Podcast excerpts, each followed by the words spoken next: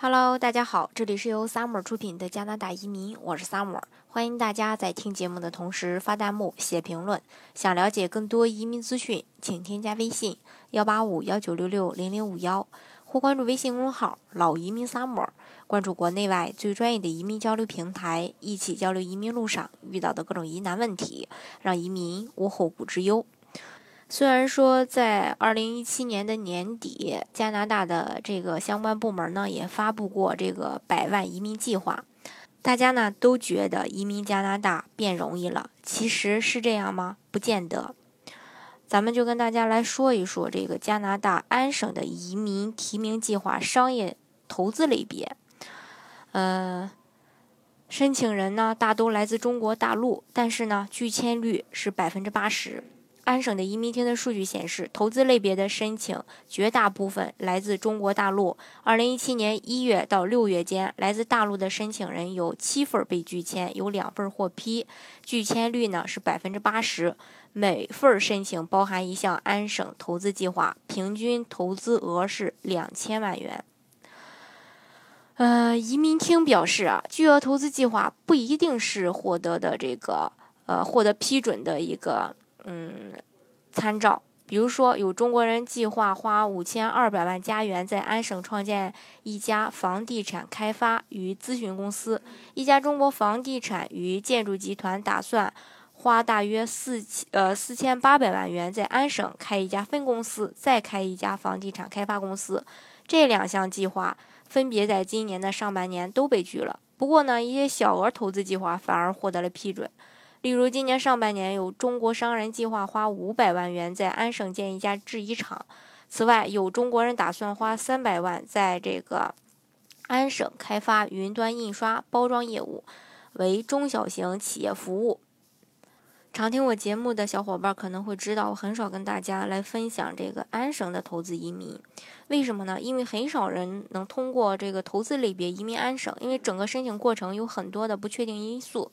第一呢，就是审批，呃，审批的这个时间比较长。商，呃，这个商人提交申请后呢，如果移民官发现一些问题，就会要求提供更多的材料，直到移民，呃，这个移民官呢满意为止。第二呢，就是移民官会根据创业者的背景打分，就像快速通道那样抽签儿。根据移民厅官网的资料，二零一七年的上半年，创业者类别抽签儿最低的门槛是一百二十分，有二十二名申请人被抽中。然后呢，移民厅才邀请这些人提交申请。第三呢，就是移民官的审批标准比较模糊，巨额投资计划未必成功，小额计划呢有时候可行。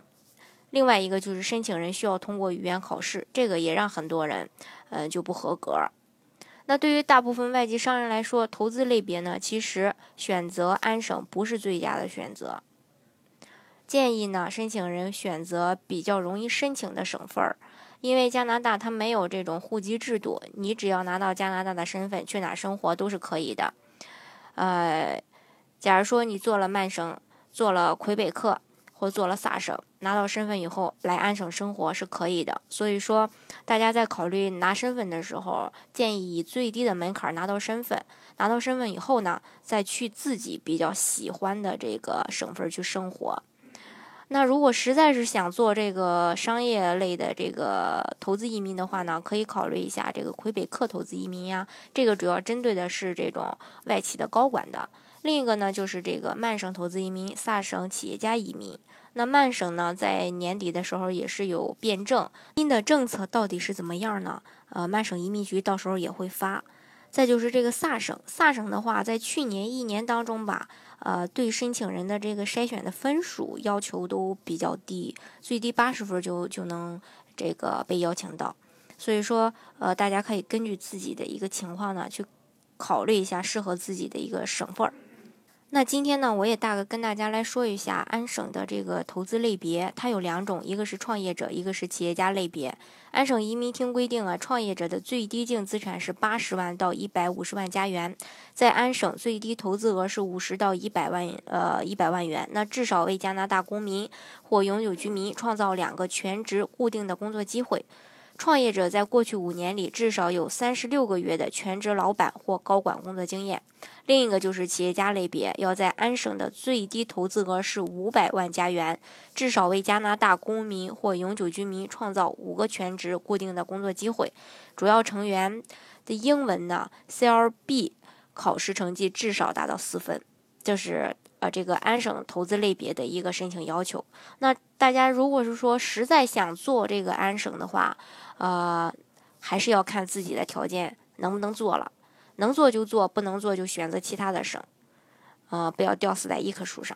好，今天的节目呢，就给大家分享到这里。如果大家想具体的了解加拿大的移民政策的话呢，欢迎大家添加我的微信幺八五幺九六六零零五幺，或是关注微信公众号“老移民 summer”，关注国内外最专业的移民交流平台，一起交流移民路上遇到的各种疑难问题，让移民无后顾之忧。